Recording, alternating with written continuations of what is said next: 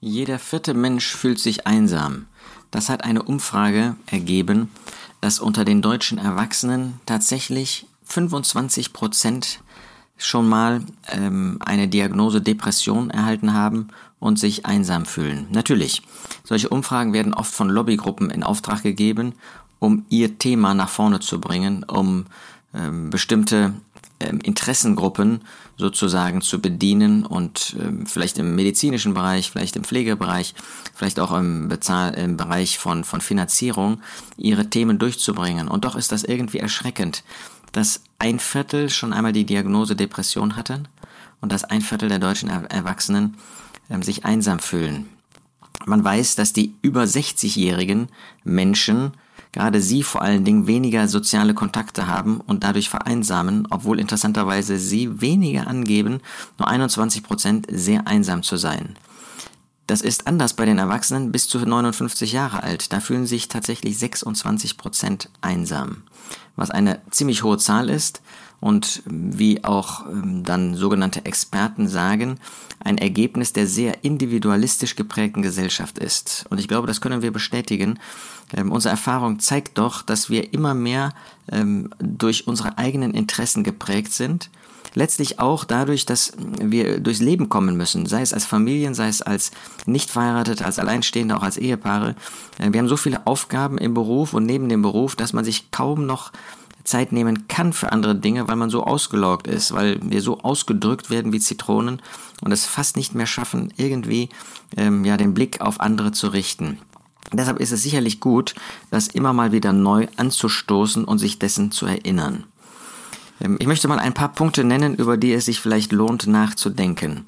Erstens im Blick auf solche, die alleinstehend sind, auf solche, die alt sind, auf solche, die einsam sein könnten, das Thema Gastfreundschaft. Wir sehen zum Beispiel in Hebräer 13, Vers 2 und an anderen Stellen, die Gastfreundschaft vergesst nicht oder äh, trachtet nach Gastfreundschaft an anderer Stelle. Denn durch diese haben einige ohne ihr Wissen Engel beherbergt. Das ist ja eine gewaltige Ermunterung, dass Gott Menschen gesegnet hat, Gläubige gesegnet hat, die Gastfreundschaft geübt haben, die eben bereit waren zu verzichten auf freie Zeit, auf Muße für sich selbst und dass er sie gesegnet hat dadurch, dass dann Engel bei ihnen eingekehrt sind, ohne dass sie das wussten. Wir wollen nicht vergessen, dass Alte, dass Witwen und Witwer Besuche brauchen. Ähm, ich sage schon mal, das kann man sich ja auch vornehmen. Ja, einmal pro Woche eine Person zu besuchen, das ist ja nicht viel, wenn man das mal so überlegt. Wenn man das tatsächlich macht, dann ist das auf einmal doch viel, weil man merkt, äh, man muss sich das vornehmen, man muss einen Besuch äh, arrangieren, man muss das ankündigen. Alte können in der Regel dann auch nicht von jetzt auf gleich. Aber tun wir das, nehmen wir uns das vor, wir sollen jetzt nicht irgendwie ein Gesetz machen, wir müssen jetzt einmal pro Woche jemanden besuchen, sonst ähm, sind wir nicht geistlich, sonst sind wir nicht wirklich entsprechend unseres Glaubenslebens. Ähm, da wird ja manchmal Druck gemacht in, in jedwede Richtung. Ja? Wenn du nicht äh, einmal pro Tag jemanden angesprochen hast auf das Evangelium, dann bist du kein entschiedener Christ oder sowas. Solch einen Druck wollen wir und dürfen wir nicht ausüben, weil er schlicht unbiblisch ist. Aber ist es nicht gut, sich so etwas einmal vorzunehmen? Was sagt der Apostel Paulus in 1 Timotheus 5 im Blick auf die ähm, Witwen wollen wir nicht übersehen. Da heißt es in 1 Timotheus 5, Vers 3, Ehre die Witwen, die wirklich Witwen sind. Ähm, und dann wird deutlich gemacht, dass man sogar eine Liste aufmachen ähm, sollte, eine Liste führen sollte, in der sie alle verzeichnet sind, und zwar um sie zu bedienen. Da ging es besonders um finanzielle Dinge, aber wir können das mindestens ausweiten auch auf Besuche, auf äh, die Ansprache und so weiter. Ist das wirklich so, dass wir uns um solche Personen, die per se einsamer sein müssen, weil sie nicht mehr so viele Kontakte haben, weil sie vielleicht einen Ehepartner verloren haben oder nie verheiratet gewesen sind, aber jetzt nicht mehr im Arbeitsverhältnis stehen ähm, und dadurch vereinsamen, machen wir solche Listen, ja, in, zum Beispiel in einem örtlichen Zusammenkommen, damit wirklich diese alten Geschwister besucht werden, äh, sonntags eingeladen werden, aber eben nicht nur sonntags, wo sie sowieso schon Kontakt haben. Bemühen wir uns um sie, sonst sind wir letztlich schlechter als Menschen dieser Welt, jedenfalls nicht besser. Gottes Wort macht deutlich, dass das ein Anliegen sein sollte für uns. Immer wieder, wenn man äh, Besuche macht in örtlichen Zusammenkommen, sind es gerade die alten Geschwister, die sagen, ne, besucht werden wir nicht. Ähm, dass wir das letzte Mal besucht worden sind, das hat schon Wochen, Monate gedauert. Wie gehen wir damit um? Brauchen wir uns wir brauchen uns nicht zu wundern, dass viele vereinsamen, wenn wir uns darum nicht kümmern. Drittens sollen wir natürlich beten für sie. Dürfen wir beten für sie. Und wenn wir für sie beten, dann sind sie auch vor unserem Herzen, dann haben wir auch mehr Interesse an ihnen. Beten wir wirklich für die alten Geschwister Name bei Name? Wissen wir, was sie beschäftigt, was sie für Nöte haben, was sie für gesundheitliche Herausforderungen haben und so weiter? Ist das wirklich etwas, was uns am Herzen liegt?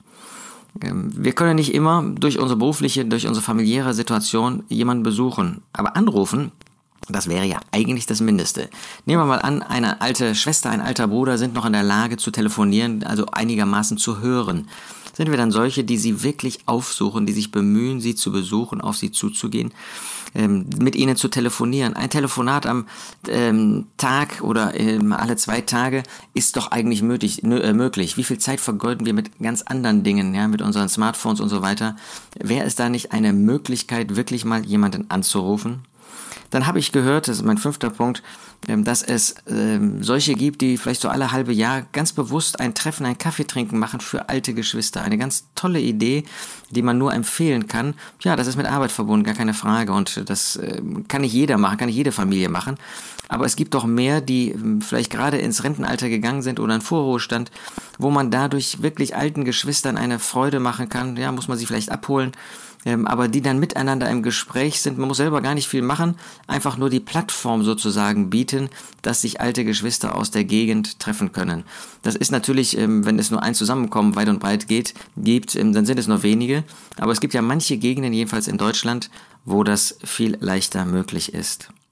Wie steht es mit dem Hirtendienst? Ähm, ich äh, finde das vorbildlich, ist jetzt ein konkreter, spezieller Zusammenhang, wie das gesagt wird von dem Apostel Paulus, Apostelgeschichte 15, 36. Nach einigen Tagen, also es war eine längere Zeit, aber sprach Paulus zu Barnabas, lasst uns nun zurückkehren und in jeder Stadt, in der wir das Wort des Herrn verkündigt haben, die Brüder besuchen und sehen, wie es ihnen geht.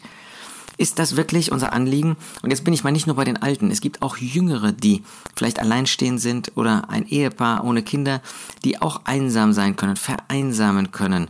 Wie ist das da? Besuchen wir sie, um zu sehen, wie es ihnen geht? Wissen wir, wie es ihnen geht? Können wir eine Hilfestellung geben? Nicht, dass wir immer meinen, wir müssten jetzt Holland in Not ähm, äh, beseitigen. Ähm, ich kann mich noch erinnern, als wir mal vor Jahren angefangen haben, ähm, Geschwister zu besuchen am Ort, dass dann sofort die Frage kam, ist irgendwas, äh, haben wir irgendwas falsch gemacht? Äh, das ist ja tragisch, wenn man Besuche macht und sofort ist eigentlich nur noch die Angstantenne ausgefahren. Ähm, da kommt jemand zu Besuch, weil irgendwas Schlimmes passiert ist. Eigentlich sollte das normal sein, dass wir uns gegenseitig besuchen und gegenseitig eine Hilfe sind. Gibt es solche Hirten? Sind sie noch da, die nicht nur einen Hirtendienst überörtlich tun, sondern am Ort eben die Geschwister besuchen? Das ist ja eigentlich ein Ältestendienst, der selbstverständlich sein sollte.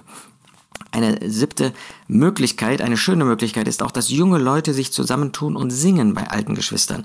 Das kann man ja im Altenheim tun, schön und gut und sehr gut, ähm, aber das kann, man muss ja nicht immer nur in Altenheime gehen. Es gibt ja auch Geschwister, die noch zu Hause sind, wo man auch singen kann, wo man Freude bereiten kann. Wie schön ist das für Alte, wenn Junge sich für sie interessieren.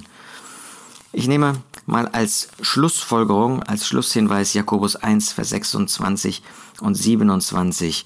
Da geht es darum, was ein wahrer Gottesdienst, was wahre Religion in den Augen Gottes ist. Ein reiner und unbefleckter Gottesdienst vor Gott und dem Vater ist dieser. Waisen und Witwen in ihrer Drangsal zu besuchen, sich selbst von der Welt unbefleckt zu erhalten. Beides gehört zusammen, aber der Besuch, von Waisen und Witwen, der Besuch von Alleinstehenden, der Besuch von solchen, die vielleicht einsam sind. Das ist eine schöne, eine gute Gelegenheit, nicht nur bei alt, auch bei jung, wirklich zu zeigen, dass wir miteinander verbunden sind, dass wir der eine Leib Christi sind, das sind natürlich alle Gläubigen, aber auch am Ort, dass wir als solche miteinander verbunden sind und einander helfen dürfen, einander ermuntern dürfen. Und wie oft erleben wir, dass wir zur Ermunterung irgendwo hingehen und selbst mehr als ermutigt worden sind. Vielleicht ein kleiner Ansporn für dich und für mich, auch diese Seite unseres Glaubenslebens wieder neu zu betonen und anzufachen.